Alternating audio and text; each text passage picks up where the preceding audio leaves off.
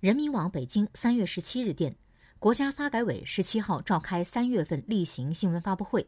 国家发改委综合司副司长李慧在发布会上表示，疫情的冲击是暂时性的、阶段性的。随着疫情防控的成效日渐显现，一系列已经出台的阶段性应急政策措施逐步落地，后续还将适时推动出台一系列对冲政策，企业活力和市场潜力将进一步激发，我国经济运行必将回归常态，实现国民经济和社会发展目标任务具有很多支撑。